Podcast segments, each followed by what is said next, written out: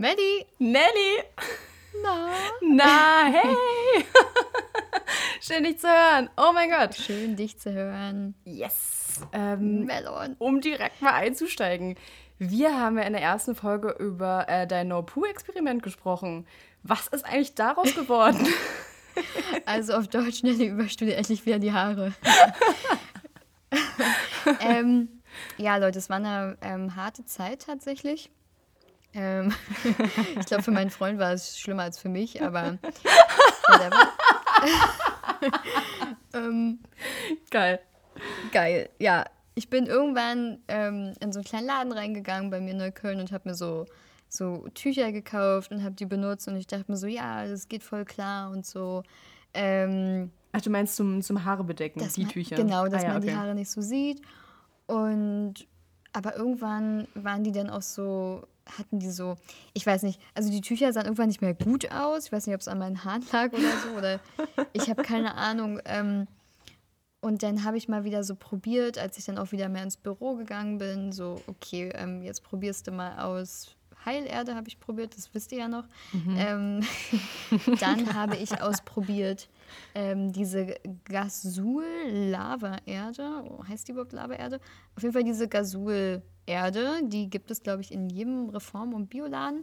Ähm, ist ein bisschen teurer und ist auch sowas wie Heilerde, aber so eher in die Richtung Tonerde. Ja. Ähm, damit habe ich mir auch probiert, die Haare zu waschen. Er trägt richtig gut das Fett weg ähm, und macht aber dabei nicht die Kopfhaut kaputt oder dringt in die Kopfhaut ein, was ja zum Beispiel Shampoos machen. Allerdings ist es ein ganz schön großer Aufwand. Ähm, Im Sinne von? Im Sinne von, du musst es anrühren, du musst es zehn Minuten stehen lassen und wenn es morgen mal schnell gehen muss. Willst du Ja, eigentlich in zehn genau. Minuten schon fertig geduscht sein und nicht äh, zehn Minuten erstmal warten, bis du irgendwie dir was ins Haar schmieren kannst, wahrscheinlich, ne? Ja, genau. Und ich bin halt so jemand, wenn ich in die Dusche gehe, dann, äh, das weiß auch Lisa, ich dusche drei Minuten und das war's. ähm, und da hatte ich dann irgendwann so meine, Pro so meine Komfortprobleme, das muss ich wirklich sagen. Äh, Ja. da war ich dann irgendwann so ein bisschen faul geworden und hab äh, Roggenmehl habe ich auch probiert, habe ich gesagt, das war auch nicht meins. Ähm, und habe dann angefangen, ein festes Shampoo zu benutzen. Und am Anfang ging es noch relativ gut, da waren es so alle vier Tage oder alle fünf Tage sogar manchmal. Ähm, und dann musste ich mir aber jobbedingt öfter die Haare waschen, so alle zwei, drei Tage, was jetzt natürlich in dem Experiment total in die Quere kam. ähm, Grund war, ich habe ein bisschen noch so nebenbei was in der Gastro gemacht und du riechst halt abends wie eine Pommesbude und so kann ich nicht fünf Tage rumlaufen. das geht einfach nicht. Ähm, ja, also es ist ja einfach so, ne? Du Ja, bist klar. dann da und dieses Umfeld, die Küche und das, also das kann ich niemand antun, nicht mal mir selber. Ja. Ähm, Ja, wenn man nur im Büro ist, ne, das ist immer noch easy, weil da bewegst du dich ja gefühlt gar nicht, das geht immer noch, Ja. aber so, wenn du Genau, dann nebenbei also noch so- einen Zweitjob oder so hast, dann Das war ein bisschen kritisch. Ähm, aber ich bin jetzt so, naja, ich habe mich so ein bisschen eingegroovt. Ich wasche mir jetzt die Haare nicht mehr alle zwei Tage, sondern eher so alle drei Tage. Ähm, Aber immer noch mit dem festen Shampoo.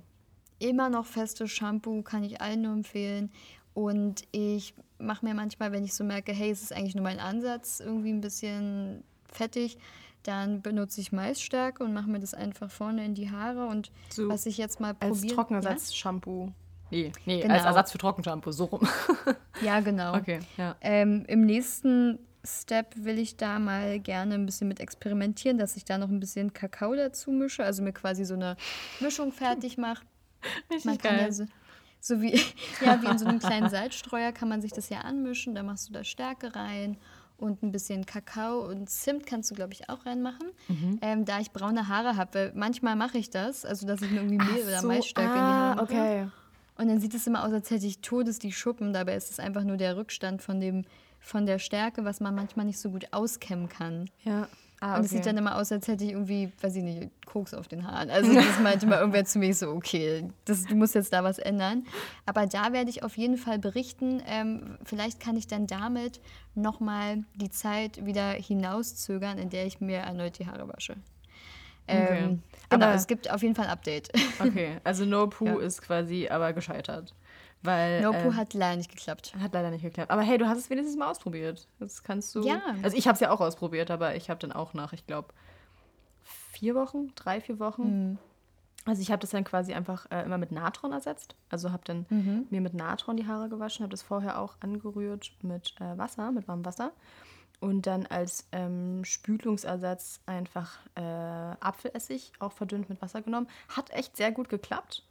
Ja. Ähm, aber ich war dann auch einfach zu komfortabel manchmal. Also es geht, das Ding ist aber, du musst halt vorher immer alles anrühren, du musst dann dies machen und jenes und das ist dann halt einfach, wenn es halt wirklich schnell gehen muss, was es ja im Alltag nun mal so ist. Ich meine, damals, als wir das ausprobiert haben, das war ja gerade äh, Lockdown und da war man sowieso die ganze Zeit nur zu Hause eingesperrt und hatte quasi nichts zu tun, so mehr oder weniger, weil man eh nicht raus durfte.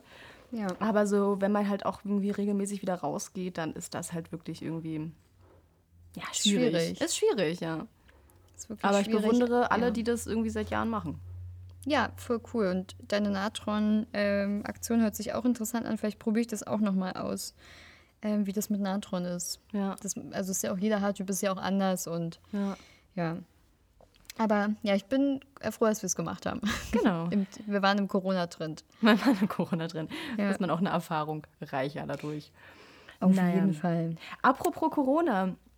Ich habe heute mal ein äh, Thema mitgebracht, was sich wahrscheinlich viele ähm, oder womit sich viele konfrontiert gesehen haben in der jetzigen Corona-Zeit, weil ja so gut wie alle, die im Büro arbeiten, ja von zu Hause arbeiten mussten. Jeder musste ja Homeoffice machen oder macht es halt immer noch, je nachdem, wie das Unternehmen das für sich äh, definiert hat.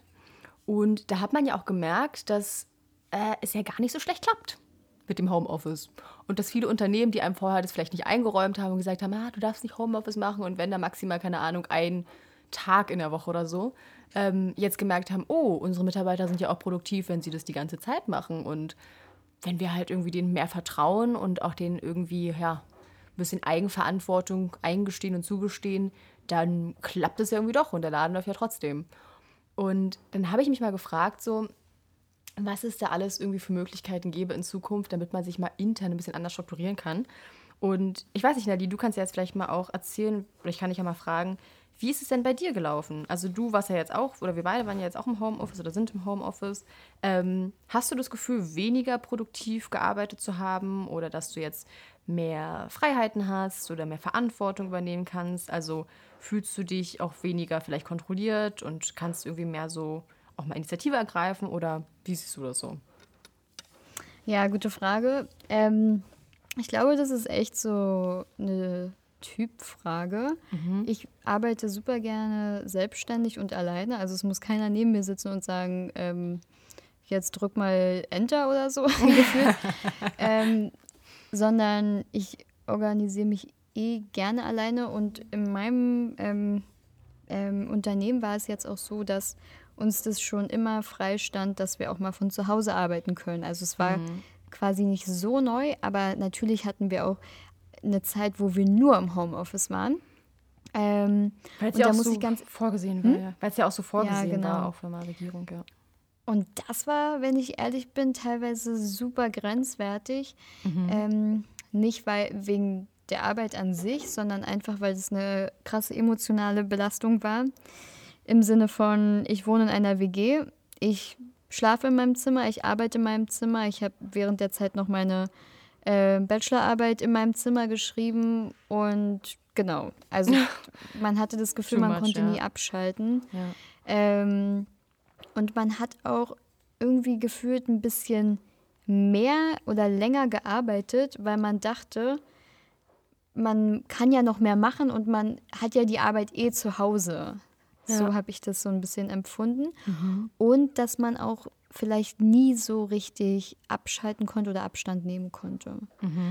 Äh, ansonsten finde ich eigentlich, arbeite ich sowie im Büro als auch zu Hause, also habe ich da die gleiche Produktivität. Kommt natürlich immer auch auf den Tag an ähm, und was gerade das Thema ist. Aber wenn man mal schnell jemanden braucht, um weiterzukommen und derjenige ist dann nicht verfügbar ähm, und man kann nicht mal kurz schräg über den Schreibtisch rufen, ey, kannst du mir da mal helfen, dann ähm, erschwert es natürlich Vorgänge extrem diese, dieses, diese Erreichbarkeit, die man plötzlich nicht mehr hatte auf so einer, ähm, Ja, in so wie in einem Büro einfach. In einem Büro einfach, wenn man halt zusammensitzt ja. und jemanden mal fragen kann. So. Und ähm, also erstmal danke für die Antwort. ähm, du hast ja auch gerade was genannt, was ich sehr spannend finde. Und zwar meintest du, man hat nicht jeden, ähm, oder nicht jeder ist erreichbar oder verfügbar und man ist irgendwie so eingeschränkt in seinen Prozessen, weil ähm, ja, man teilweise nicht weiterkommt, weil man dann halt irgendwie von jemandem, ähm, ja, oder auf jemanden angewiesen ist und dann ja einfach nicht so frei entscheiden kann, wie man es ja vielleicht machen wollen würde. Und da kann man jetzt mal irgendwie, oder da bin ich halt durch meinen Freund auf ein neues Managementsystem gestoßen, was ich total spannend finde, und zwar Holocracy. Und dann habe ich mir mal angeschaut, auch wie normale Unternehmen ja eigentlich organisiert sind. Und wie du jetzt auch schon so ein bisschen in die Richtung gegangen bist, normale Unternehmen sind ja häufig irgendwie als Linien- oder Funktionalorganisation, Spartenorganisation, Matrixorganisation, ihr habt es alle schon mal gehört bestimmt, ähm, organisiert. Sprich, es gibt immer irgendwie eine Hierarchie. Entweder äh, äh, sehr flache Hierarchien oder sehr, ähm, ja, Spaltenhierarchien, zum Beispiel nach Standorten, wenn du jetzt verschiedene Standorte in verschiedenen Ländern hast. Oder ähm, das ist eine Matrix-Organisation, wo dann alles auch noch miteinander verwoben ist. Aber es gibt immer irgendwie jemanden, der für irgendeine bestimmte Personengruppe zuständig ist. Also ein Teamleiter oder ein Manager oder ein Geschäftsbereichsleiter, die Geschäftsführung, Management Board und so weiter und so fort. Und mhm. Das Ding ist, wenn du sowas hast, ist es ja gar nicht verkehrt, aber du kannst ja immer nur so frei entscheiden, wie es dein Verantwortungsbereich zulässt. Ne? Wenn du, Auf jeden Beispiel, Fall. wenn du zum Beispiel manchmal eine, äh, eine, Entscheidung treffen möchtest oder irgendwas machen möchtest, dann kannst du das manchmal nicht, weil du dann irgendwie noch das Go von deinem Vorgesetzten brauchst. Und das ist natürlich absolut einschränkend in, sein, in den Prozessen. Und Holocracy versucht genau das Gegenteil zu bewirken, dass du ähm, das eben nicht mehr machen musst. Und zwar ähm, gibt es traditionelle Stellenpläne bei Holocracy einfach nicht. Und das Unternehmen ist stattdessen in Kreisen organisiert und in Rollen. Also du hast als Mitarbeiter einer Holocracy-Organisation immer verschiedene Stellen, beziehungsweise nee, nicht Stellen, Rollen. Und in dieser Rolle kannst du selbst alles verantworten und entscheiden, so wie du es möchtest, ähm, weil du derjenige bist, der dafür verantwortlich ist und es kann dir da niemand hineinreden. Kannst du dir das vorstellen, dass man sowas macht? Ich finde es extrem sinnvoll für Startups. Nächster Stichpunkt, Startups. Ähm, du hast ja jetzt schon in drei Startups gearbeitet. Ich habe auch schon mal in einem Startup gearbeitet vor fünf ja. Jahren. Ähm, da ist es ja häufig so, dass man. Ähm oh, jetzt habe ich gerade einen Faden verloren. dass man halt, oh Gott, jetzt habe ich ihn wieder, dass man meistens irgendwo anfängt und dann ist es aber so, dass er ähm, irgendwann das Startup wächst und wächst und wächst und irgendwann kann nicht jeder einfach irgendwie was machen, wie er will, sondern du bist dann irgendwann an so einem Punkt, dass du ja eine Struktur brauchst, weil ansonsten ähm, siehst du nicht mehr durch. Oder was sind da so deine Erfahrungen? Ja, auf jeden Fall. Also es gibt ja, man kennt ja auch, oder also alle, ich will nicht sagen Mann, es klingt immer so, als müssten alles wissen. Ähm, die, die irgendwie Wirtschaft studiert haben oder ähnliches, kennen ja wahrscheinlich auch ähm, den, den Lifecycle von einem Unternehmen, also diese Start-up-Phase, Growth und so weiter. Ich habe sogar das Fenster zu. Es tut mir so leid, dass ihr das hier schon wieder hören müsst. Ich habe nichts Mann, gesagt. Ey. Ich bin zu Hause. Geil. Ähm, Genau, es gibt ja diese verschiedenen Phasen, also Startup Growth und so weiter. Mhm. Ähm, und in diesen Phasen hast du ja immer so dein Thema und die, die Phase endet meistens mit einer Krise. Und in der Startup-Phase ist es diese Führungskrise. Mhm. Ähm, wenn es mich jetzt nicht täuscht, ne? Das war doch Spannend, in der Startup-Phase. Ja, ja ähm, dass man quasi nicht so ganz weiß, ähm, also die Manager haben bis jetzt irgendwie, mussten alles entscheiden oder die, ich sage jetzt mal die Gründer, aber es geht jetzt nicht mehr, weil das Unternehmen ist zu groß und es kann nicht alles über den ihren Tisch laufen. Das funktioniert einfach nicht. Mhm. Ähm, sonst haben die einen 50-Stunden-Tag gefühlt. Ja, klar. Und deswegen muss man langsam aufteilen, Aufgaben abzugeben, Verantwortung abzugeben ähm, und den Leuten auch das Recht einzuräumen, dass sie sich selbst organisieren ähm, und so weiter. Ja. Genau. genau. Und das ist ja aber meistens ein Problem, was ja viele Unternehmen oder viele Startups ja nicht hinbekommen. Und dann passiert aber genau das, dass wenn du am Anfang halt irgendwie jeder macht halt so, wie er denkt, dass es halt gut wäre in einem Startup, ne? Das ist ja wirklich so, da machst du vom Kaffee kochen bis zum Businessplan alles. Ähm, ja, genau. Das ist ja wirklich so. Ja. Ähm, und dann aber irgendwann, wenn du halt in diese Wachstumsphase kommst, hast du ja eben genau dieses Problem. Und dann ist es ja immer, dann kommt genau dieser Punkt, von dem du vorhin berichtet hast, dass man irgendwann eine Entscheidung treffen will und man kommt einfach nicht weiter. Und Holocracy versucht nämlich dem entgegenzuwirken, indem Mitarbeiter Rollen ausfüllen und diese Rollen werden in Kreisen zusammengefasst. Also zum Beispiel hast du einmal Marketing, dann hast du, ähm, weiß ich nicht, weiß ich nicht, Buchhaltung und ähm, Produktion und sowas, noch ja. Personal, genau. Mhm. Und dann kann aber zum Beispiel im Marketing kann eine Rolle sein Social Media.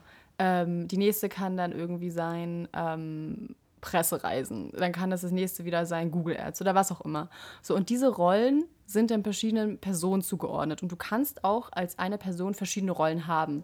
Ähm, weil das Unternehmen ist ja meistens immer sehr dynamisch und da kommen ja auch manchmal neue Aufgaben hinzu oder es fallen welche weg. Wie jetzt zum Beispiel auch bei Corona werden wahrscheinlich auch viele in ihrem Unternehmen äh, festgestellt haben, dass einfach Sachen wegfallen, weil sie einfach schlichtweg nicht mehr braucht. Und dann ist es halt gut, wenn du ähm, in der Holocracy-Organisation es schaffst, dass diese Rollen immer stetig wieder neu definiert werden und neu auch Mitarbeitern ähm, zugewiesen werden. Also nicht unbedingt neu zugewiesen werden, aber dass man halt auch schaut, okay, macht es überhaupt noch Sinn, dass Mitarbeiter XY noch, weiß nicht, Rolle XY innehält? Ähm, oder eben nicht. Weil beispielsweise hast du irgendwie, keine Ahnung, in einem Unternehmen zehn Marketingmanager, aber inzwischen nur noch die Hälfte der Aufgaben, aber du hast immer noch diese zehn Marketingmanager die mhm. dann halt einfach dem eigentlich gar nicht mehr gerecht werden, für was sie ursprünglich mal gedacht waren. Und da ist es halt gut, wenn man eben diese Rollen hat, die man Mitarbeitern zuteilen kann, beziehungsweise Mitarbeitern diesen Rollen zuteilen kann. Ähm, whatever you call it, um dich mal zu zitieren. Und, ähm, und äh, muss ich mal ganz kurz schauen. Ach so, ja, genau. Ähm, und zwar äh, hast du es dann halt nämlich dann so, dass du diese Rollenverteilung hast. Und bei dieser Rollenverteilung hast du dann eben ähm, die Möglichkeit, dass du innerhalb dieser Rolle die komplette Verantwortung hast. Sprich, normalerweise ist es ja so, wenn du jetzt in einem normal hierarchisch organisierten Unternehmen bist, dass du dann, keine Ahnung, weiß nicht, Social Media Managerin bist beispielsweise und du willst irgendwie die nächsten Posts planen und dann gefällt aber irgendwie deinem Vorgesetzten, dem Marketingleiter oder sowas gefällt dann irgendwie eine Farbe nicht oder dem gefällt die Schrift nicht oder sonst was. Und der kann dir ja dann reinreden und sagen so, nee, ich will das nicht so haben, ich will, dass du es so und so machst. Und sowas bremst ja unglaublich sehr Prozesse. Und damit du sowas halt eben nicht mehr hast, hast du eben diese Rollen und innerhalb dieser Rollen entscheidest du komplett alleine und hast die komplette Verantwortung.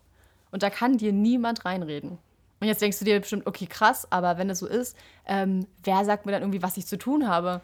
Äh, wer ist jetzt irgendwie meine Führungskraft? Wem, wem, wem horche ich denn irgendwie? Oder nee, horche ich. Wem ist irgendwie gerade falsches Deutsch? Wem gehorche ich? Wem gehorche ich? So, meine Güte. Ähm, und das Ding ist, wenn du halt keine Führungskraft hast, brauchst du ja irgendwie was Höheres, dem du halt folgen kannst. Äh, und das ist dann der Higher Purpose. Also quasi dein Unternehmensziel, wenn du weißt, wofür du arbeitest. Also wenn du weißt, was das Unternehmen oder die Organisation und auch du als Individuum äh, verfolgen möchtest. Und ich glaube, das wissen ganz viele nicht in dem Unternehmen. Ah, okay. Ähm, jetzt habe ich eine kleine Frage an dich, ähm, ja. soweit du da, da vielleicht irgendwie was drüber weißt. Ähm, jetzt haben wir Startup äh, XY mhm. und die sagen, hey, wir machen jetzt Holocracy, cool. Ähm, und jeder kriegt den Hut auf. Aber die Leute, die dort arbeiten, sind vielleicht, haben vielleicht andere Backgrounds, ähm, haben vorher vielleicht noch nicht so im Businessbereich gearbeitet oder in ganz anderen Unternehmen und haben jetzt eine ganz neue Rolle angenommen oder sind frisch von der Uni und wissen noch gar nicht so, wie es so richtig lang geht. Mhm. Ähm, und das heißt ja irgendwie, dass, die, dass das Unternehmen ja schon erfolgreich sein muss, damit man sowas tun kann, damit auch die Mitarbeiter motiviert bleiben. Oder sehe ich das jetzt falsch? Oder dass du eventuell auch Mitarbeiter brauchst, die schon viel Erfahrung haben, damit man sowas überhaupt machen kann? Gute Frage. Ähm, jein. Also ich würde sagen, dass ich glaube, das Unternehmen jetzt nicht per se irgendwie, also ich kann dir da auch jetzt keine, also ich bin jetzt hier kein Frederik Lalude, der irgendwie dir jetzt eine, eine äh, ultimative Antwort drauf geben kann, aber mhm. ich glaube, das eine ist Bedingung fürs andere und das andere ist Bedingung fürs eine. Also es ist, mhm. es ist jetzt nicht so, ähm, ja, was ist zuerst da, was ist Huhn oder das Ei. Ähm, ich glaube, ich kann dir darauf gar nicht irgendwie eine abschließende oder ultimative Antwort irgendwie drauf geben. Wichtig ist es, glaube ich, erstmal zu wissen, dass man ähm, sich selbst gut kennen sollte. Also du musst selbst, glaube ich, sehr reflektiert sein, um auch in so einem Unternehmen arbeiten zu können, weil dein Ego du ja komplett rausnehmen musst.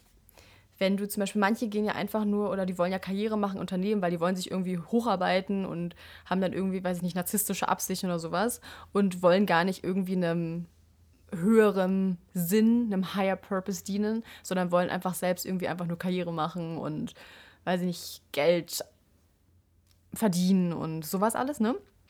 Ähm, was aber in einem Holacracy-Unternehmen total schwierig ist, weil du hast ja gar keinen klassischen Chef.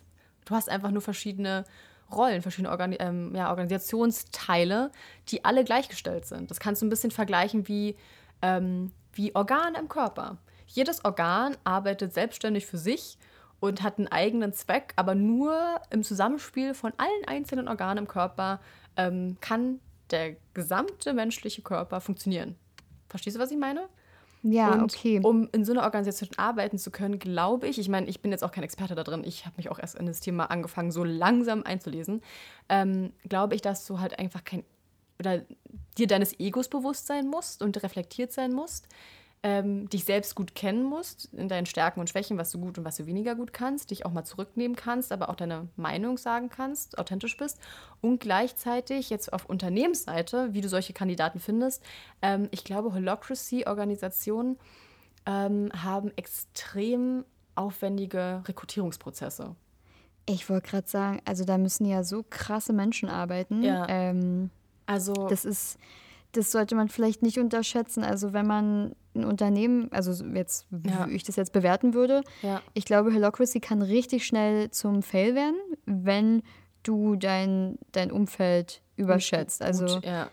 wenn du sagst, hey, die kriegen das schon hin, aber du, du hast jetzt gar nicht die Leute am Start, ähm, die so denken wie du, die so entwickelt sind wie du oder ne? Also ich glaube, Absolut, da, ja. da musst du wirklich, da musst du wirklich ein krasses Team haben. Also Hut Ja. ab vor denen, die das wirklich schaffen. Und ähm, witzigerweise fällt mir jetzt was ein aus, einem, aus meinem Studium. Ah, erzähl. Ja, Warte mal, ich schreibe mal. Ähm, Ja. Muss man schaffen. Ich mache mir kurz eine Notiz. Ich äh, ergänze es mal nachher dazu. Ja, sag gern. Ähm, wir hatten witzigerweise auch im ersten Semester, das kam gerade wieder so in meinen Kopf rein, ähm, auch ein Modul, da ging es so um Management, naja, einfach so, naja, Management-Modul, was man so machen kann. Ja. Äh, und da kam auch Holocracy vor. Und ich kann mich noch daran erinnern, wie mein äh, Professor Bertil Hack, Grüße gehen raus, ähm, sehr, sehr toller Mann, ähm, uns ein Video gezeigt hat von einem Unternehmen, was Holocracy, so Next Level Holocracy wirklich durchführt. Und zwar ist es das Unternehmen Zappos. Ich habe keine Ah, Ahnung, was sie machen. Das Habe hatte ich vergessen. auch im New, äh, Master, ja. Witzig. Ja, da hatten Und- wir auch ein, ein Modul, das hieß Evolutionäre Organisationsmodelle. Ja, äh, genau, liebe Grüße genau. an Professor Dr. Schlange an der Stelle. Mega geil. Aber damals habe ich es irgendwie noch nicht so richtig greifen können. Da hatte ich das irgendwie noch nicht so für so spannend empfunden, wie ich es jetzt empfinde. Ja, nee, aber erzähl gerne Nee, weiter. wahrscheinlich Ja. auch muss man erstmal kurz in ein paar Unternehmen gearbeitet haben, damit man es ein bisschen versteht. Ja, total. Ähm, Weil sonst versteht man diese Problematik gar nicht von, was, okay, starre Prozesse eingeschränkt in der Verantwortung. Ja, Naja. genau. Also ähm, Zappos ist halt, Leute, gönnt euch das einfach mal auf Google. Das, nicht auf Google, auf YouTube, das ist, die sind ja so herrlich. Ich glaube, die gehören zu Amazon oder so, ich not sure, aber ähm, bei denen ist es so, dass die machen genau das, was Melly gerade alles erklärt hat. Also jeder ist sein eigener Chef, hat seinen eigenen Hut auf und die arbeiten in diesen Kreisen zusammen. Aber alle drei Monate oder so wechseln komplett alle in einen anderen Kreis. Das heißt, wenn du vor drei Monaten Marketingmanager warst, bist du in drei Monaten Buchhaltung. Stimmt, ich erinnere mich daran, ja. Und das ist eine also, richtige Challenge. stell dir mal vor. Und dann hast du da irgendwie den größten Depp plötzlich in der Buchhaltung und alles geht den Bach runter. Jahresabschluss nicht geschafft. Ähm, so viel dazu. Oh ja. Gott, ja. Aber nee, das sind halt, mhm. ja. Ähm, ich glaube, so Holocracy-Unternehmen, wenn man sowas wirklich durchziehen kann, wenn man sein Unternehmen so organisieren kann, kann man sich ex extrem schnell ähm, bewegen oder wachsen. Man kann sich richtig gut an Veränderungen anpassen. Das ist ja auch so ein Ding. Ja. Ähm, man darf natürlich nicht karrieregeil sein, weil du kannst ja im Sinne nicht aufsteigen. Du bist ja schon der Chef. Genau, du bist, also es ähm, gibt niemanden über dir und es gibt niemanden unter dir. Ja, genau. Und du musst halt auch wirklich so anpacken können, so wie die mal alle jetzt sagen. In, ja. Ich glaube, in jeder, ähm, in jedem. Jeder Start-up-Stellenbeschreibung steht auch schon drin. Ja, steht. Packst du gerne an? Bist ja, du ein Teamplayer? Dann komm zu uns. Ja, genau, genau. Also, das ist halt, glaube ich, so für Leute, die, die erkennen Arbeit ohne dass sie da ist. Also genau. du weißt quasi schon, was du tun musst, damit es weiter nach vorne geht. Man kann dich nicht irgendwie die ganze Zeit anschubsen. Da braucht man richtigen ähm, intrinsische Motivation und ja, auch Verantwortungsbewusstsein Absolut, auf jeden Fall. Ja. Ja, ähm, im Bestfall passt ja auch irgendwie dein eigener Purpose, also dein, das, was ja natürlich jetzt auch wieder leichter gesagt ist als getan, dein eigener Lebenssinn zu dem Sinn der Organisation. Also wenn du zum Beispiel irgendwie für dich sagst, ich möchte Menschen helfen in der Art und Weise und gleichzeitig arbeitest du in einem Unternehmen, was genau das ähm, versucht umzusetzen, dann ist es natürlich nochmal einfacher, dieser intrinsischen Motivation zu folgen. Total. Absolut. Ja, ähm, aber super spannend. So, ich ähm, weiß gar nicht, intrinsische Motivation heißt ähm, innere Motivation, also aus eigenem Antrieb. Und extrinsische Motivation ist alles ähm, andere, also beispielsweise alles, was von außen kommt, Geld oder ein Geschäftsauto, ein Handy, weiß nicht, solche Anreize, die versucht, äh, den Unternehmen zu bieten, die aber ähm, im Regelfall nichts bringen. Also vielleicht die ersten drei, vier Monate und dann ist danach deine Motivation aber wieder auf dem gleichen Nullpunkt wie vor den extrinsischen Anreizen. Vielleicht nochmal an der Stelle. Ich weiß nicht, ob sie das da weiß. Das war Fremdwort der Woche.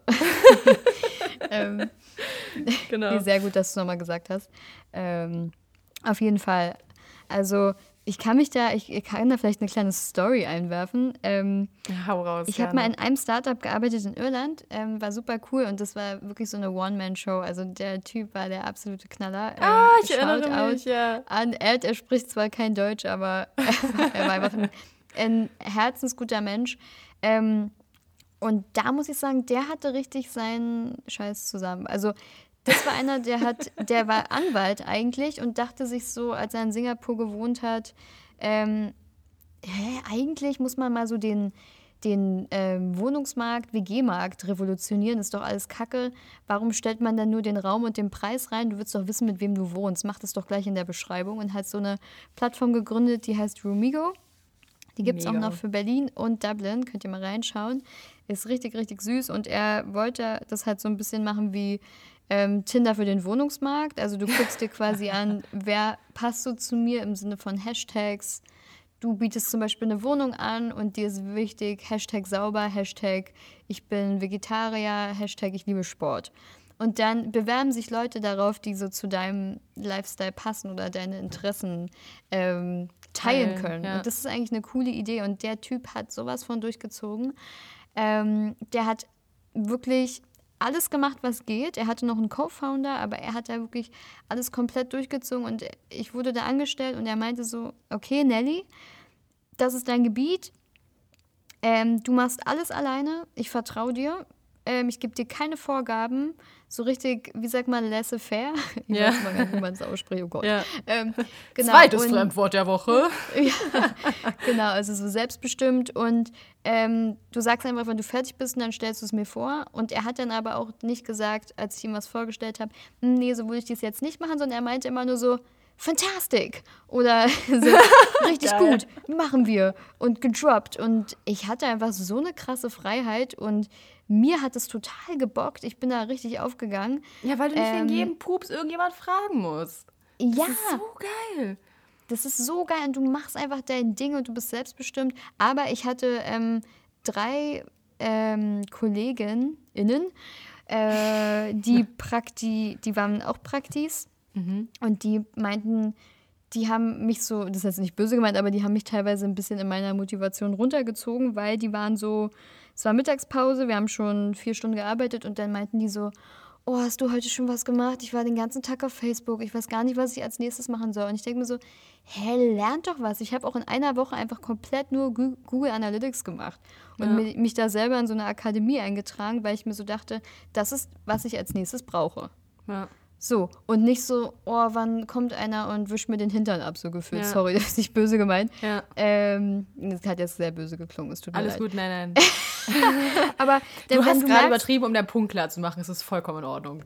Okay, und damit wollte ich einfach nur sagen, wenn ihr vielleicht merkt, okay, hey, ich brauche halt ständig ähm, den, die nächste Aufgabe oder den nächsten Schritt vorgegeben, dann denkt vielleicht mal darüber nach, wie wäre ein großes Unternehmen für mich oder ein Konzern oder sowas, wo Strukturen richtig etabliert sind. Aber wenn ihr so seid, hey, ich habe Bock, was alleine zu machen, mich einzubringen, meine Ideen einzubringen, ähm, und wirklich was zum Unternehmen beizutragen, was man auch merkt, was wirkt, dann ist, glaube ich, so dann ein Startup, in, ja. in dem so ein bisschen Holocracy-Ansatz oder so ein bisschen laissez-faire ähm, gelebt wird, was für dich. Ja. Sehr geile ja. Story. Und da kann ich auch direkt an die Frage, die du mir äh, anfänglich äh, gestellt hast, anknüpfen. Und zwar, man muss sich selbst echt gut kennen. Weil wenn du nicht weißt, was dir Spaß macht, wenn du nicht weißt, worin du aufgehst, wenn du nicht weißt, was du gut kannst, dann bist du wahrscheinlich einfach wirklich jemand, der Dienst nach Vorschrift macht und dem es halt einfacher fällt, einfach ja gesagt zu bekommen, so mach dies, mach dies, mach jenes. Und du machst es einfach stumpf und machst nach acht Stunden, weiß nicht, Feierabend, du gehst nach Hause und ja, hast dann deinen Feierabend. Ähm, aber jemand, der halt irgendwie sich mit sich selbst beschäftigt und sich außen, ja, reflektiert und mit sich selbst auseinandersetzt, für den kann es natürlich extrem was Positives und extrem Erfüllendes sein. Und ähm, um so jemanden zu finden, braucht es teilweise zwölf bis 14 Vorstellungsgespräche, beziehungsweise, ähm, ich weiß gar nicht, wie er das genau nennt, aber Rekrutierungsrunden. Weil die, die, oh, wow. die prüfen dich da halt echt auf Herz und Nieren und andererseits sollst du natürlich auch schauen, passt du zu dem Team, hast du die gleichen, die gleichen ähm, es muss ja nicht mal unbedingt Ansichten sein, aber so die gleichen Werte und auch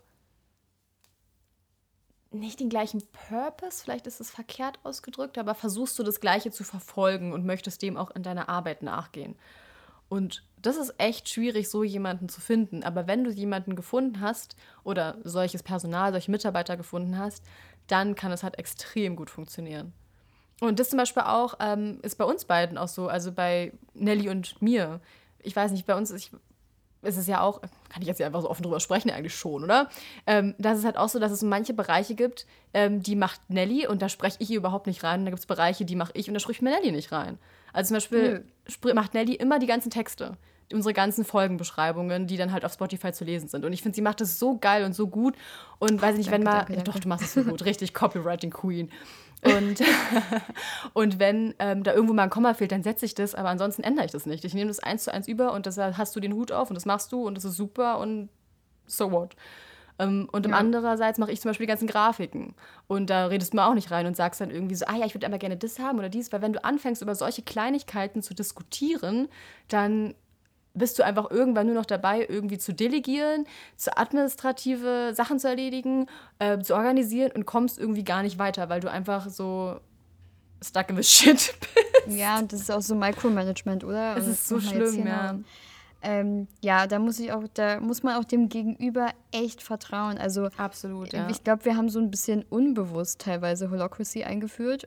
also wir sind auch nur zu zweit. Ja, Aber stimmt, es ist halt so, ich mische mich bei Melly nie ein, niemals. Ja. Und auch wenn es, weiß ich nicht, also es ist einfach komplett ihr Ding und ich mache komplett mein Ding und gut ist und so und mit jeder Aufgabe aufgeteilt, sonst hätten wir heute noch nicht gelauncht. Ja, wahrscheinlich. Ja, weil wir am Anfang uns zu viel Gedanken über dies und jenes und sonst was gemacht haben. Aber ja. häufig ist es ja wichtig, einfach zu wissen, was wollen wir machen. Zum Beispiel in unserem Fall, wir wollen einen coolen Podcast machen, wo wir irgendwie so ein bisschen informieren, aber gleichzeitig das auf so eine praktische Art und Weise machen, dass jeder was für sich mitnehmen kann und gleichzeitig ähm, man irgendwie vielleicht noch was lernt. Ähm, und hauptsächlich auch, weil wir es einfach lieben, uns miteinander zu unterhalten. Ja. uns über dies und jenes äh, auszutauschen und zu diskutieren. Ähm, und da wissen wir genau, was, also was wir machen müssen, damit wir genau das umsetzen.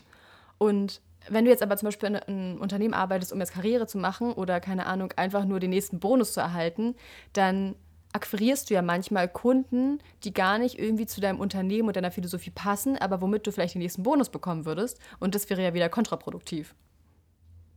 Total. So. Wow. Ist mega spannendes Thema. Mega ja. spannend. Ja, ich, ist es, glaube ich, auch wirklich einfach nur mal irgendwie hier so ein bisschen, um das alles anzuschneiden. Aber vielleicht ist es mal zusammengefasst, das Wichtigste ist, dass du in Kreisen organisiert bist und dort verschiedene Rollen hast innerhalb dieser Kreise, die Mitarbeitern zugeordnet werden und die können auch immer wieder neu verteilt werden. Ähm, dann hast du einmal eine dezentralisierte Macht. Also kein, kein CEO, COO, CFO und Geschäftsbereichsleiter, der da wieder 20 Teamleiter unter sich hat, der dann wieder seine Mitarbeiter irgendwie hin und her scheucht. Gibt's nicht. Du hast einfach, ja, eine Hierarchieebene und zwar keine. Ähm, und damit aber trotzdem halt man weiß, wonach man sich richten soll, wenn man halt keinen Vorgesetzten hat, der einen irgendwie leitet und sagt so, hey, dahin muss es gehen, ähm, gibt es eben diese Selbstführung, die mit Eigenverantwortung sehr stark einhergeht, damit Entscheidungen so getroffen werden können von den Menschen, die davon betroffen sind. Und die Menschen, die die ähm, Entscheidungen innerhalb ihrer Rolle treffen, das sollten auch die mit dem meisten Know-how. Also vielleicht bei Sappos, die sind dann nochmal noch mal eine Stufe krasser und die sagen, ja, jeder soll alles lernen. Aber im Bestfall ähm, trifft derjenige die Entscheidung, der das meiste Know-how hat und nicht derjenige, der die meiste Macht hat. Ja. Das ist vielleicht so gut. zusammengefasst. Ähm, Sehr cool. Das zu sagen. Und jeder, der sich irgendwie dafür interessiert, dem kann ich einmal das Buch Reinventing Organizations von Frederic Laloux ans Herz legen oder Holocracy von Brian J. Robertson. Das sind halt zwei Managementbücher, ähm, wo die dann nochmal sehr stark darauf eingehen, aber nicht einfach nur so trocken, ähm, ja, und das ist jetzt hier die Organisation und so. Also jetzt nicht so absolut langweilig, wie man das jetzt vielleicht irgendwie aus der BWL-Vorlesung ähm, annehmen würde, sondern auch gerade bei dem Buch von Lalou, da schreibt er beispielsweise halt auch eben sehr viel über sich selbst im Sinne von ähm, Reflexion, dass du dich selbst gut kennen musst und solche Sachen, was dann auch schon wieder sehr so in diese psychologische Richtung reingeht. Also es ist wirklich super spannend, auch wenn ich mich jetzt gerade ein bisschen schwer getan habe, das zu erklären, weil es ähm, ja doch was ganz, ganz komplett Neues ist. Ähm, wo es auch noch nicht so viele Unternehmen gibt, die das umsetzen. Ich weiß nicht, kennst du zum Beispiel Freitag, Nelly? Diese ähm, Taschen, aus ja. der Schweiz. Die das organisieren sich die so. Die recycelten LKW-Plane. LKW-Plan, ja. Ach, genau. die machen Holocracy. Die machen Holocracy. Oder auch Greenpeace ähm, in der Schweiz. Die organisieren sich zum Beispiel auch holokratisch. Ah, das ist ja sehr cool. Ja. ja. Ähm, Gibt es ein paar kleine Unternehmen und wenn ihr jetzt zum Beispiel irgendwie äh, neues Projekt habt, so wenn es was Kleines ist, so wie Nelly und ich es beispielsweise machen, ähm, oder irgendwie ihren Verein gründet oder sonst was, dann könnt ihr euch gerne mal überlegen, ob äh, das vielleicht was für euch wäre. Weil ich finde es extrem sinnvoll, ähm, Entscheidungen werden schneller getroffen, Sachen werden schneller abgearbeitet. Du musst nicht wegen jedem Pups irgendjemanden fragen, sondern du machst die Dinge, die du gut kannst, die in deinem Verantwortungsbereich liegen. Und ähm, es dürfen auch Fehler gemacht werden. Es kann nicht immer alles perfekt laufen. Das ist vollkommen in Ordnung, aber lieber macht man mal einen Fehler, als dass man einfach irgendwann nicht mehr weiterkommt, weil das ist einfach extrem frustrierend. Das kann ich halt auch sagen. Auf Oder jeden Fall. Ihr nehmt es mit in euer Unternehmen. Vielleicht ist es ja auch was für euch.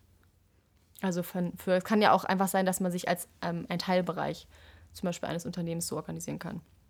Das ja. wäre auch nochmal irgendwie eine Idee. Ja, genau. sehr cool. Ja, Silber macht es zum Danke, Beispiel. Mein, hm? mein Freund, der, der äh, organisiert sich mit seinem Verein. Also der hat ähm, vor drei Jahren hat er ein Musikfestival gegründet. Und die sind jetzt inzwischen, sind es vier Dudes, die halt einmal im Jahr machen die ein zweitägiges Festival in der Schweiz. Und die organisieren sich auch selbstführend. Ja, cool. Und das läuft ja auch voll gut. Passt, also ja, also, dieses Jahr ist es halt ausgefallen wegen Corona, ja. aber ähm, ist halt mega, weil jeder macht einfach. Ja, voll und gut. das ist halt wichtig, dass man sich das halt vielleicht beibehält und nicht anfängt dann, wenn das Unternehmen oder das Startup oder wie auch immer wachsen würde, ähm, dann Strukturen zu schaffen, sondern dann halt sagt, okay, äh, wir bleiben in unseren Rollen und versuchen dem quasi dadurch gerecht zu werden. Also es ist wirklich, es hat, also Holocracy muss man aber auch sagen, ist auch ein Managementsystem. Also es hat auch seine klaren Regeln und nach denen man halt genau spielen muss. Ähm, aber es kann sehr gut klappen. Es klappt aber auch nicht für alle Branchen, muss man auch dazu sagen. Also in der Gastronomie beispielsweise, glaube ich, schwierig. Wenn jetzt du irgendwie quasi eine Bestellung reinbekommst und dann irgendwie es gibt keinen Küchenchef und dann musst du erstmal, ja, wer macht denn jetzt eigentlich irgendwie jetzt die Suppe und wer macht das Dessert und wer macht die Haupt. Also da ist es dann halt wirklich sinnvoller, wenn es da halt zum Beispiel jemanden gibt, der klar sagt, du machst dies, dies, jenes, sonst was. Und es muss alles in, weiß nicht, sieben Minuten fertig sein. Äh, weil da kannst ja. du nicht immer jedes Mal aufs Neue hinaus diskutieren, so ähm, oder auch, weiß ich nicht, Militär oder solche Sachen. Es gibt immer bestimmte Bereiche, wo es nicht funktioniert, aber alles, was so projektbasiertes Arbeiten ist, da kann es extrem gut funktionieren. Wow, richtig cool. Klingt ja. auf jeden Fall nach was, was wir wahrscheinlich in Zukunft öfter sehen werden. Ich hoffe doch. Das wäre mhm. sehr geil. Ansonsten kann ich auch noch mal das Buch von der Jo Aschenbrenner ähm, empfehlen. Das heißt For Purpose Enterprise. Das ist noch mal, noch mal eine Stufe krasser. Ähm, allerdings, also ich fand es jetzt zum Lesen nicht unbedingt so geil, weil es halt so sehr holprig geschrieben ist. Aber sie macht auch manchmal, also ich habe ein paar Podcasts von mir auch äh, von ihr mir auch angehört. Meine Güte. Und die sind echt gut. Ja. Ja, kannst du auch voll gerne noch mal teilen wenn du ja, ich. Ähm, mega, mega interessant. So ein Podcast hört sich auch einfach mal schneller weg ähm, als so ein Buch, das man erstmal lesen muss, gerade zum Thema Business. Das stimmt, ja. Ja.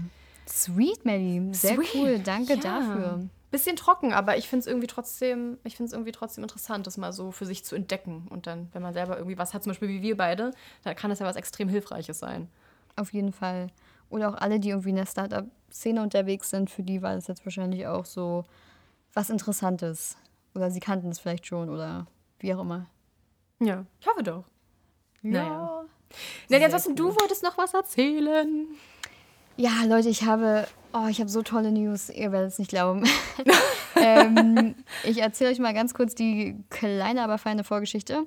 Ich bin, ähm, ich habe eine einen Buchtick, so wie andere einen Schuhtick haben oder einen Taschentick, habe ich einen Buchtick. Ähm, erzählt, I like it, I want it, I got, I got it. it. das denke denk ich mir halt ähm, jedes Mal, wenn ich in einem Buchladen bin.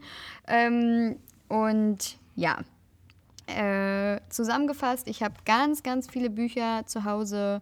Äh, ich bin ständig auf der Suche nach neuen Büchern. Ich sehe einen Titel, und denke mir so, geil, brauche ich, muss ich lesen, Input, ähm, whatever, give it to me, was dazu geführt hat, dass ich mittlerweile so locker zehn Bücher parallel lese. Ich weiß, mein. ich muss aber so leben, es tut mir leid, es geht nicht anders. Ähm, ja. Das ist die geil. Oh, ja, und es ist, ist, auch mal richtig geil. Manchmal kriege ich so ein Paket und dann ähm, mein Freund dann immer so, Nelly, was hast du bekommen? Und dann kennt ihr das, wenn euer Hund irgendwie ins Haus gepinkelt hat und euch dann so richtig unschuldig oder euch so anguckt, so Motto, so bitte bestraf mich. Stehe ich immer so in der Ecke und bin so, guck ihn einfach nur an mit großen Augen und er so, Nelly, hast du schon wieder Bücher gekauft? Und ich gucke einfach nur, als hätte ich so einen Fehler gemacht. Und dann. Das ist die geil packe ich das immer aus, irgendwie drei Bücher und er so, Nelly. Und ich so, Mann, es tut mir so leid, aber bla bla bla. Ähm, finde jede Ausrede, warum ich das Buch brauchte. Und dann sagt er aber immer, es ist okay, es, sind ja, es bringt dir ja was und so. Naja, aber ähm, so. Geil. Und dann war ich beim Berliner Büchertisch in Neukölln. Und es ist mein größter Albtraum, Schrägstrich, mein größtes Paradies, da kosten alle Bücher so einen Euro.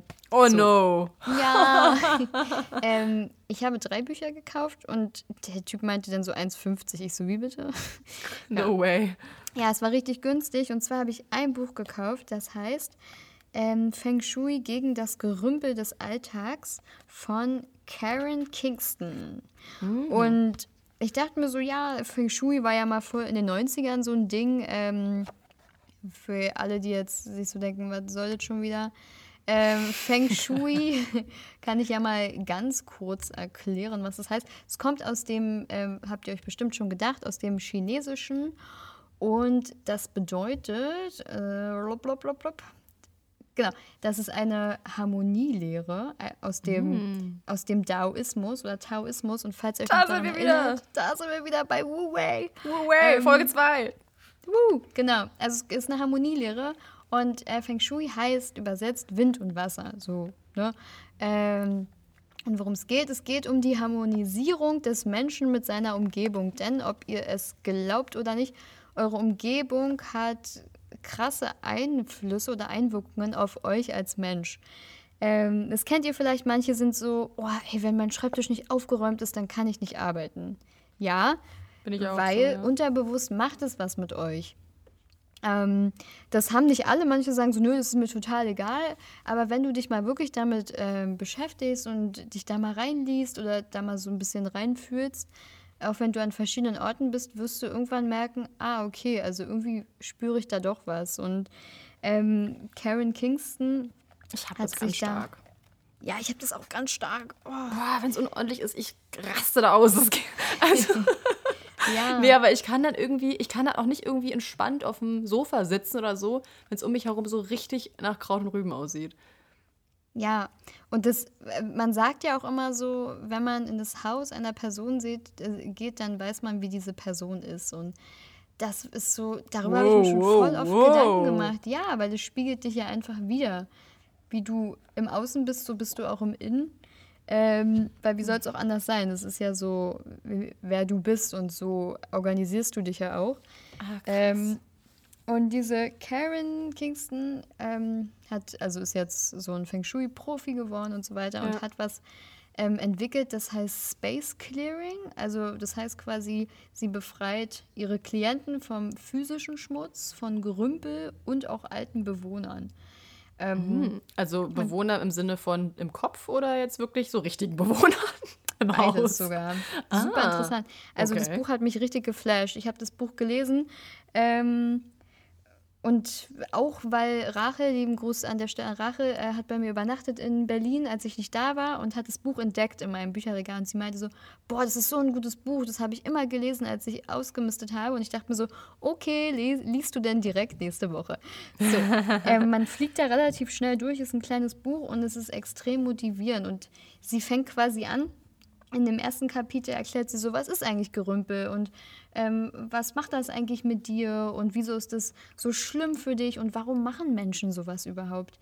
Und da hat sie ein Beispiel genannt, ähm, das habe ich sofort verstanden. Ähm, und zwar hatte ja Irland, also Republic of Ireland, ähm, mhm. nicht Nordirland, ähm, hatte ja vor, naja, noch nicht mal 100 Jahren oder vor ungefähr 100 Jahren hatte, hatte ja diese große Hungerskrise, wo so viele Menschen verhungert sind und das war ja super, super schlimm.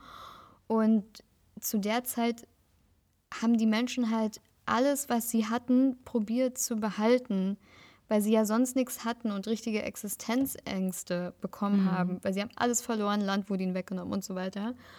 Und dadurch gibt es in Irland viele Menschen, und ich habe sogar einen kennengelernt, der ist so oder sogar zwei, die wow. können nichts wegschmeißen, die horden. Ach, weil das eine Urangst ist, die von ihren Verwandten quasi mitgegeben wurde. Vererbtes und sowas, Trauma. Das, ist, das kann man wirklich vererben. Also alle, die mal sagen, hey, das geht nicht, das ist wirklich so. Alle, die hier irgendwie, ähm, das hat, falls ihr die Folge gehört habt. Ähm, Nummer 6 war das. Nummer 6. Angststörungen. Äh, Angststörungen habe ich, glaube ich, über, mal, über diese eine Therapie gesprochen, die ich mal gemacht habe, wo die Therapeutin meinte, sie hat ganz viele Klienten, wo die Familie aus Preußen kam und die haben alle Kriegstraumata und es ist immer das Gleiche. Mhm. Und es ist ja, und bei denen ist es halt dieses, sie haben Angst, alles zu verlieren. Ja. Ähm, ich kenne auch, kenn auch ein, ja. zwei Personen, die so sind, ja. Ja, aber halt man, man, weiß immer, ja. Da sieht so. der Dachboden so, da ist der Dachboden, da kommst du schon gar nicht mehr rauf, weil da so viel drauf ist. Ja, genau. Und es gibt halt so, sie hat, ähm, Karen hat dann auch äh, so Sachen beschrieben, warum Leute sich das so rausnehmen, quasi ähm, Sachen zu behalten, damit wie sie argumentieren. Und mhm. ich habe mich in total vielen auch wiedergefunden. Es ist dieses, das kann man ja nochmal gebrauchen oder doppelt hält besser oder das erinnert dich an irgendwas von damals, also so emotionales Gerümpel und so weiter und so fort. Und mhm. äh, in dem ersten Kapitel sagt sie quasi, oder denn, also im ersten Wir müssten aus Teil, jetzt geht's an das Haus. So.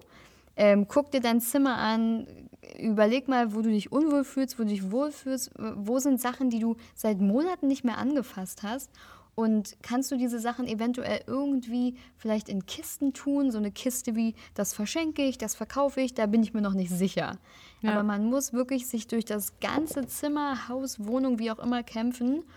Ähm, und sie meinte, manche Menschen sind müde, haben kaum Energie und fühlen sich immer so irgendwie voll im Kopf und sie, sie hat wirklich beschrieben, dass wenn man einmal so richtig im Außen ausmistet, fühlt man sich richtig gut und hat total viel Energie.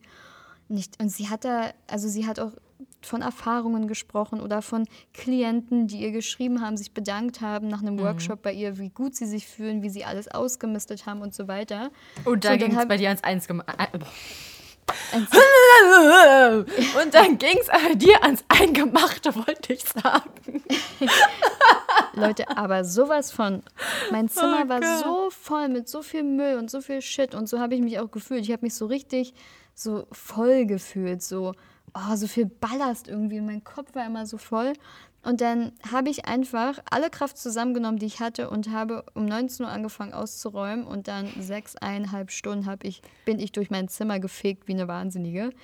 ähm, habe wirklich ähm, Sachen weggeschmissen, das hätte ich früher nie getan. Ich habe genau nach ihren ähm, Tipps und Anleitungen da ähm, alles ausgeräumt und ich lag dann um 2 Uhr im Bett und ich dachte mir so, Alter, du bist so hellwach.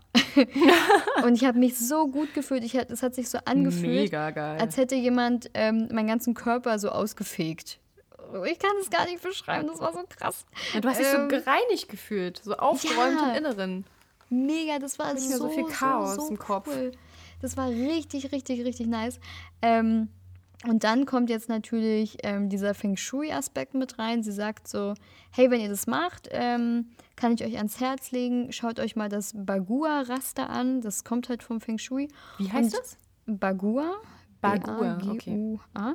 Ähm, dieses Raster und da wird jedes Zimmer, jedes Haus, jedes whatever in acht Zonen eingeteilt. Da laden wir einfach mal bei Instagram ein Bild hoch von diesem Raster. Das könnt ihr auch einfach googeln. Feng Shui Raster, das kommt sofort. Und da siehst du, in welcher Ecke deines Zimmers äh, welche Energie vorherrscht. Also zum Beispiel unten in der Mitte ist Karriere.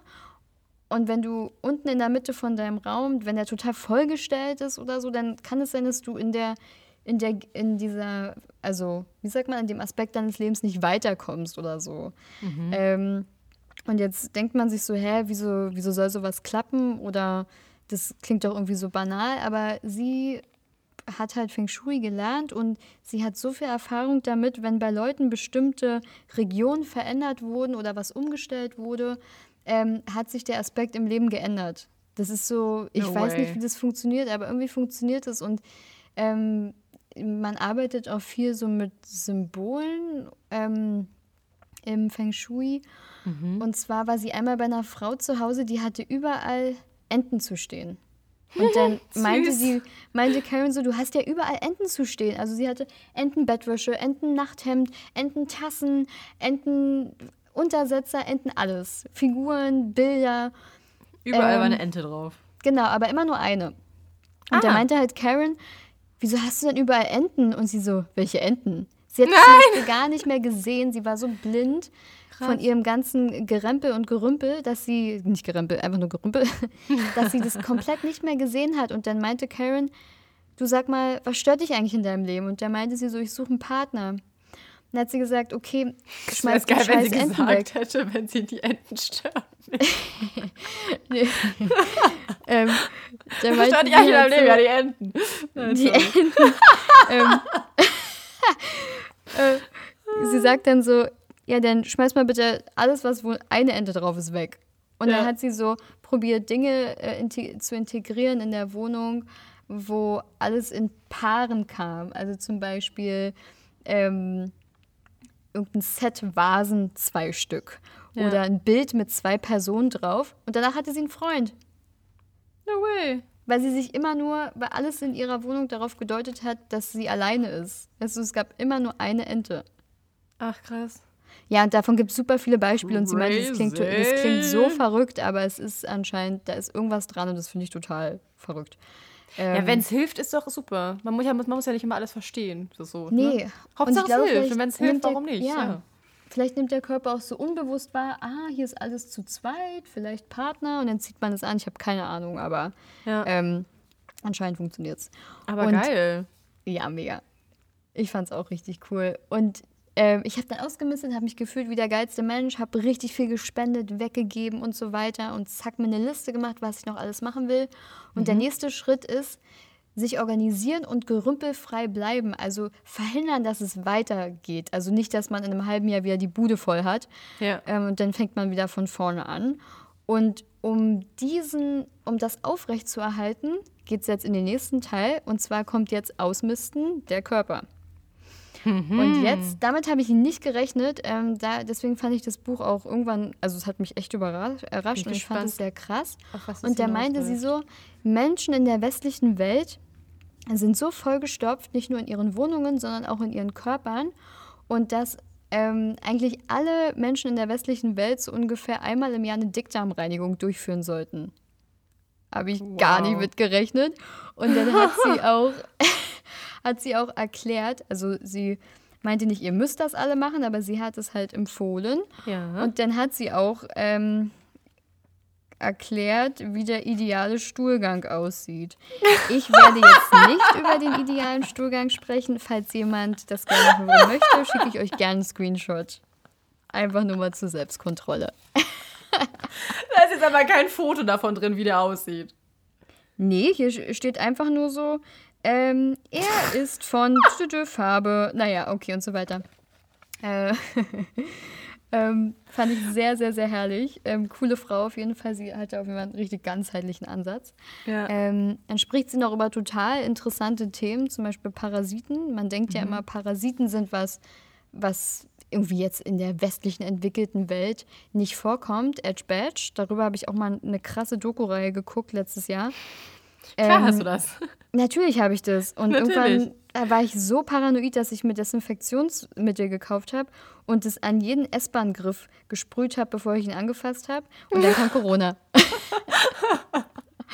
ähm, Ah, wie geil. nee, Parasiten, ähm, falls ihr irgendwie mal das Gefühl habt, ey, irgendwas stimmt mit mir nicht und irgendwie da passt irgendwas nicht. Man kann einfach einen Test machen, den kannst du bei Amazon bestellen, der kostet irgendwie 50 Euro.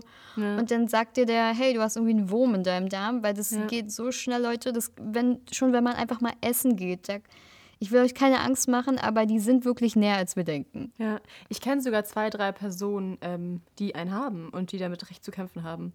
Das ist krass. Also es gibt Möglichkeiten. Ähm, da gibt es diese Fulva-Erde und es gibt ein paar krasse ähm, Kombinationen aus ja, so Sachen und ich glaube noch irgendwelchen Früchten, Papaya-Kernextrakt oder sowas und Kräuter und schieß mich tot. Aber man, man muss da wirklich hart vorgehen und ich kann da auch selber nur ähm, berichten, ich habe als Kind mal einen Bandwurm gehabt, das war ganz schlimm. Ach je. Das war, ich konnte nachts nie schlafen, die sind ja nachtaktiv. Ich war richtig dünn und mir ging es total scheiße. Und ich, ich war immer fertig. Oh Gott, und wie bist du denn losgeworden? Ja, wir hatten dann halt irgendwelche Kuren gemacht und oh, na, wir mussten den halt irgendwie raustreiben und da muss man halt ganz viele Medikamente nehmen. Heute würde ich es anders machen. Es gibt ähm, andere Ansätze, Parasiten loszuwerden. Ähm, kann man sich belesen, gibt es ganz viel im Internet, ist super spannend. Ähm, ja, deswegen Darmreinigung, wichtig, wichtig. Ja. Äh, sie hat auch Soll über Fasten auch gesprochen. einmal, wollte gerade Ja. sagen, man soll ja auch einmal im Jahr äh, fasten. Genau. Ähm, sie hat über Fasten gesprochen. Folge 3. Man, wir können ja schon richtige Hinweise jetzt immer machen, so wo Ja, ihr euch geil. weiter Genau so. Äh, guckt doch mal so in ähm, Nochmal Folge zurück. 2, Folge 3. Geil. Fasten hat sie angerissen. Die Nieren reinigen, die Lungen reinigen. Jetzt gerade im Herbst, Leute, ist total schön. Jetzt wird die Luft wieder frischer. Jetzt lädt die Luft quasi wieder ein, mal so einen richtig tiefen Atemzug zu nehmen, so einen richtigen. ähm, und dadurch, dass wir meistens den ganzen Tag sitzen, atmen wir total oberflächlich und gar nicht mehr in die Tiefe. Aber wenn ihr mal so richtig irgendwie mal spazieren seid, macht es mal mal richtig tief einatmen. Das entgiftet eu auch eure Das ist so, Organe. so, so, so toll, ja. ja, ähm, also da hat sie auch noch was drüber geschrieben, über das Lymphsystem. Ähm, zum Beispiel das Tragen von BHs, wie das, na, das ist auch nochmal eine andere Story, aber da war ich Ja. auch geschockt. Ähm, können wir mal für eine andere Folge reinnehmen. Und Ja. auch die Haut. Und sie hat dann immer ähm, Anregungen gegeben, dass man nochmal ein anderes Buch lesen kann, äh, wo es dazu noch mehr Infos gibt. Oder dass man so mit Kräutern sich mal auseinandersetzen kann und da mal eine Kur machen kann. Fand ich mega geil. Dann hast du dein Haus gereinigt, check, deinen Körper gereinigt, check. Der dritte Punkt ist, ausmisten das Gehirn und Emotionen. Und ich dachte mir so, wow, es wird immer besser. Wow. Da hat sie Mega. angesprochen, so, man soll sich mal hinterfragen, warum sorgt man sich die ganze Zeit? Ist es überhaupt relevant? Wird es jemals eintreffen? Man sollte aufhören zu lästern, weil das bringt nur negative Energien. Ja. Man sollte aufhören, ständig zu klagen und zu stöhnen. So, oh, alles ist doof. Man kann sich auch auf die positiven Dinge konzentrieren. Ja, absolut, kann ich unterschreiben. Weil das ist ja so viel Energie, auch wenn man sich überlegt, so, wenn ich, wenn es in fünf Jahren egal ist, dann ist es keine fünf Minuten wert, dass ich mich jetzt darüber aufrege. Genau. Und sie hat so einen geilen Satz geschrieben. Sie meinte so, ist es in zehn Jahren noch schlimm? Da dachte ich mir so, oh krass, ja, nee. dann, ja, dann ja. bringt nichts. Also dann kann man sich vielleicht mal kurz irgendwie, mal kurz die Wut rauslassen, mal so sich kurz aufregen, ist ja auch okay. Man soll ja auch nicht, ähm, man soll ja auch keine Gefühle unterdrücken oder in sich reinfressen. Aber es ist gut, wenn man sich mal kurz anderthalb Minuten drüber aufregt, maximal. Und dann, also so bei so Kleinigkeiten. ja, überhaupt. lass los. Ja, ja, lass los und dann ist aber auch gut. Also da muss man nicht irgendwie einen halben Tag sich davon vermiesen lassen. Nie, auf jeden Fall. Und ähm, ein wichtiger Punkt ist auch noch, was sie meinte, ähm, Kommunikation. Wenn da noch irgendwas geklärt werden muss, geht zu Leuten hin, schreibt den Brief, sucht das Gespräch, macht das Telefonat. Ja. Ähm, hör es auf. Ist so dich. befreiend. Es, es ist, so befreiend, befreiend. ja. Ähm, ärger dich nicht, heg nicht so viel Groll immer da auch hinterfragen, warum habe ich diese Emotion oder was ist, was steckt dahinter. Das ist jetzt mhm. nicht einfach, das ist voll der krasse Prozess, aber einfach Absolut, sich da ja. mal kurz drüber Gedanken zu machen, ist schon sich auf jeden Fall krass. bewusst zu machen, ja. Ja. Und dann hatte, äh, hat sie, hatte sie ein Kapitel, das hieß schlechte Freunde und sie meinte, von denen muss man sich trennen. Also so Leute, mit denen du dich triffst und du fühlst dich danach irgendwie ausgelaugt und nicht gut. Und sie hat äh, vorgeschlagen, dass du eine Liste schreibst und alle Leute draufschreibst, die dir nicht gut tun und die dir gut tun. Und dann einen Moment innezuhalten und zu überlegen, auf wessen Liste du stehen könntest. Das fand ich irgendwie voll krass. Crazy. Also, wer will also, dich nicht mehr in deinem Leben haben? Eventuell. Also, was würdest du denken? Und was ist ähm, denn, was ist denn? Also, das erste ist ja klar, so, ne? Man soll ja sich nicht irgendwie mit Leuten treffen, bei denen man sich danach irgendwie schwächer fühlt, als man in das Treffen gegangen ist. Also soll, ja. soll man ja danach sich beflügelt fühlen, wenn man sich mit einer Person getroffen hat, die man als Freund äh, sieht. Ähm, aber auf das Zweite, was ist dann quasi die Antwort? Also wenn man, wenn man das, wenn ich das jetzt herausgefunden habe, zum Beispiel, okay, ich tue vielleicht der Person nicht gut, ähm, wie kann man damit umgehen? Oder was sagt sie? Ja, sie sagt einfach, frag dich doch mal warum. Oder was gibst, der, was gibst du der Person für ein Gefühl? Oder willst du die Beziehung überhaupt noch weiterführen, hm. wenn du hm. das Gefühl hast, dass du der Person nicht gut tust? Ja. Wenn du quasi die, die Böse bist oder der Böse. Ja, ja klar. Ja.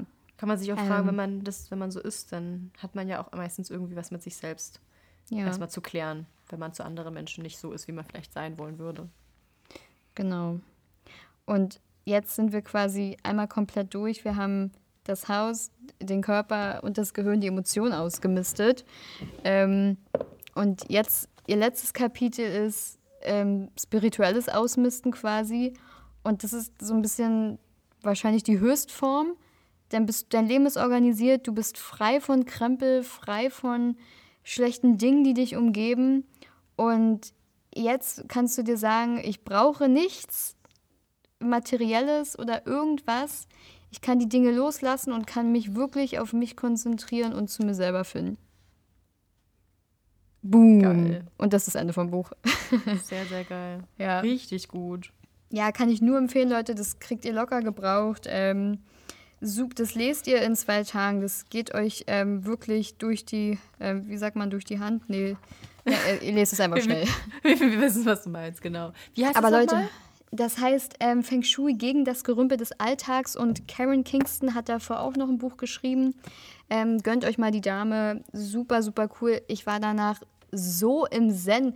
Ich bin danach mit, einer, mit einem Glück rumgelaufen, das könnt ihr euch nicht vorstellen. Ich war richtig euphorisch. es, es war wirklich krass. Also, Leute, mistet doch einfach mal aus. Einfach ja. mal machen. Es ist so geil. Einfach Dinge loswerden. Das blockiert euch auch im Kopf. Ich hatte hier so viele offene Projekte und ich habe mir jetzt einfach gesagt, nee, klar, du wolltest das mal machen, aber du wirst es nie machen. Es belastet dich nur. Absolut. Ich gucke das an und bin direkt so, oh, ich habe keine Energie mehr, weil das muss ich ja noch machen. Ja, ja, es ist halt so eine angefangene Baustelle, aber manchmal ist es auch gut, wenn man Sachen auch einfach mal sein lässt, weil manche Pro äh, Projekte oder Ideen oder sonst was, das man angefangen hat aus der, aus der Vergangenheit, die dann irgendwie seit drei Jahren irgendwie drum, äh, da einfach herumliegen, das sind ja Ideen von deinem früheren Ich und vielleicht findet dein jetziges Ich das gar nicht mehr cool. Und warum sollst ja. du dann ein Projekt zu Ende machen, wenn dein jetziges Ich sowas gar nicht mehr machen würde? Einfach nur, um es zu Ende zu bringen? Also nur genau. um das Willen muss man es halt auch nicht machen. also limitiert sagen, so, euch nicht selber. Und was ja. ich jetzt auch immer wieder ähm, auch zu meiner Mama sage, weil wir halt beide so eine kleinen Scanner sind, ähm, wir beenden das Projekt, wenn wir das Projekt beenden wollen. Also wenn wir, wenn du denkst, du hast da jetzt genug rausgezogen oder du fässt es nicht nochmal an, weil du du hast eigentlich jetzt schon alles gesehen oder dich hat es doch nicht so interessiert, dann ist es so. Ich weiß, in, also in der westlichen Welt wird immer sehr darauf Wert gelegt, dass man Dinge zu Ende bringt und zu Ende macht und abschließt und hier und da und dann Ja, weil man ja leistungsorientiert ist und du nur, wenn du genau. etwas anfängst und zu Ende bringst, dann bist du was wert. Lasst euch so einen Selbstwert-Scheiß ja. nicht einreden, Leute. Ey. Schluss damit. Brecht alles ab, was geht. wenn es euch nichts taugt. Verschwendet wenn's, ja, genau, wenn es euch nichts bringt, ja. ja, macht einfach Schluss damit. Es ist egal, ob es eine, das klingt jetzt auch wieder so doof, ob es eine Beziehung ist, ob es ein Studium ist. Ähm, ihr müsst es wirklich nicht zu Ende bringen. Es ist völlig okay, irgendwas abzubrechen und euch das selber einzugestehen. Ähm, das war nichts für mich oder ich habe jetzt schon genug gelernt. Es, es gibt so viele Geschichten von irgendwelchen äh, krassen Businessleuten, die gesagt haben, okay, ich bin jetzt im Studium, nö, ähm, ich lerne hier nicht genug, ich äh, breche ab und sind danach irgendwie krass erfolgreiche Unternehmer geworden.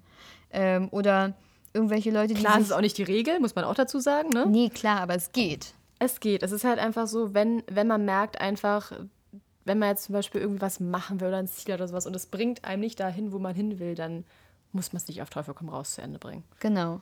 Dann kann man auch gerne das einfach schließen und einen anderen Weg ja. einschlagen. Das ist vollkommen okay. Total. Und Leute, ob ihr es glaubt oder nicht, das wollte ich ja noch sagen, das ist das Allerkrasseste. Ich habe, naja, schon so 25 Prozent meiner Bücher weggegeben. Was? Du? Ja.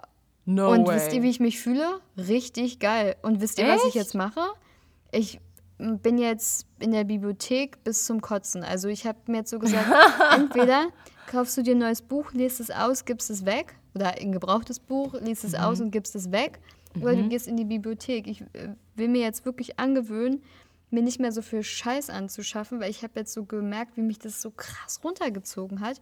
Und ich fühle mich einfach besser, wenn ich mein Bücherregal angucke und da steht nicht mehr so viel. Ja. Weil auch nicht einfach so, oh, ich muss das ja noch alles lesen, ne? Ja, und ich rocke jetzt meine Bücher durch und wenn ich aber auch merke, die ersten 20 Seiten sind nichts für mich, denn hallo Ciao. Bücherspende. Ja, und ja. dieses, das sagt man ja auch immer, viele Leute halten ja auch an Dingen fest, weil sie viel gekostet haben und man hat sie dann irgendwie so lange, bis man mhm. denkt, dass man jetzt ähm, den Wert irgendwie mal verwendet hat. Nein, dann habt ihr halt mal falsch Geld ausgegeben, dann ist es so und es macht euch nur fertig, wenn es rumsteht. Das stimmt, ja. Das ist Weg auch wieder damit. so ein falscher Denkfehler. Ich glaube, Rolf Dubelli hat dafür auch ein Wort. Das ist, glaube ich, auch das Problem beim Berliner Flughafen. Das ist auch, auch ja, ich meine, ich mein, jetzt wird er ja mal eröffnet, aber man denkt halt so, oh, ich habe schon so viel Dinge, also ich habe jetzt schon so viel in eine Sache investiert, sei es jetzt der Flau, Flau eines Flughafens, der Bau eines Flughafens oder ein Studium, was einem keinen Spaß macht oder eine Beziehung, die toxisch ist oder was auch immer es sei.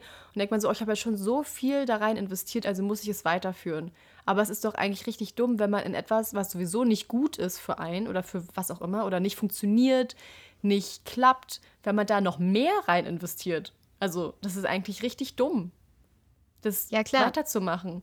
Also, und, es ist doch eigentlich besser, ja. es abzubrechen und dann nochmal von vorn anzufangen und zu wissen, okay, das geht jetzt wirklich in die richtige Richtung, anstatt irgendwie immer mehr in irgendwas hineinzubuttern, wo man weiß, ähm, das wird in Zukunft mir nichts bringen. Einfach nur, total. weil man schon so viel da rein investiert hat. Das ist total ein Denkfehler ist das geilste Beispiel dafür. Ja, das ist das Beste. Es gibt eine, von Rolf Belli gibt es da, ich weiß nicht, 52 Denkfehler. Ähm, gibt es da einen Namen für diesen Bias. Das ist, äh, das ist sehr krass, ja. Ja, ist falsch, das ja. zu machen. Also, wow. Ähm, was natürlich an das Thema anknüpft, da würde ich aber sagen, da gibt es eine neue Podcast-Folge drüber, ja. ist jetzt in dem Zuge Minimalismus. Da habe ich auch ein ja. Buch gelesen von äh, The Minimalists, die beiden Guys. Ja. Ähm, die sind echt cool, könnt ihr euch mal geben auf äh, Podcast, Spotify, YouTube haben die eine Doku. Ähm, die müssen jetzt mal langsam Yalla machen, ist schon wieder Ja, wir machen Yalla. Ähm, ich will nur einen kleinen Teaser geben, was es auch nochmal geben kann. Minimalismus, krass spannendes Thema und ähm, Peace out, es war schön mit euch, räumt auf. Yes, perfekt. Dicken Smooch und äh, bis zur nächsten Woche. Ciao. Ciao.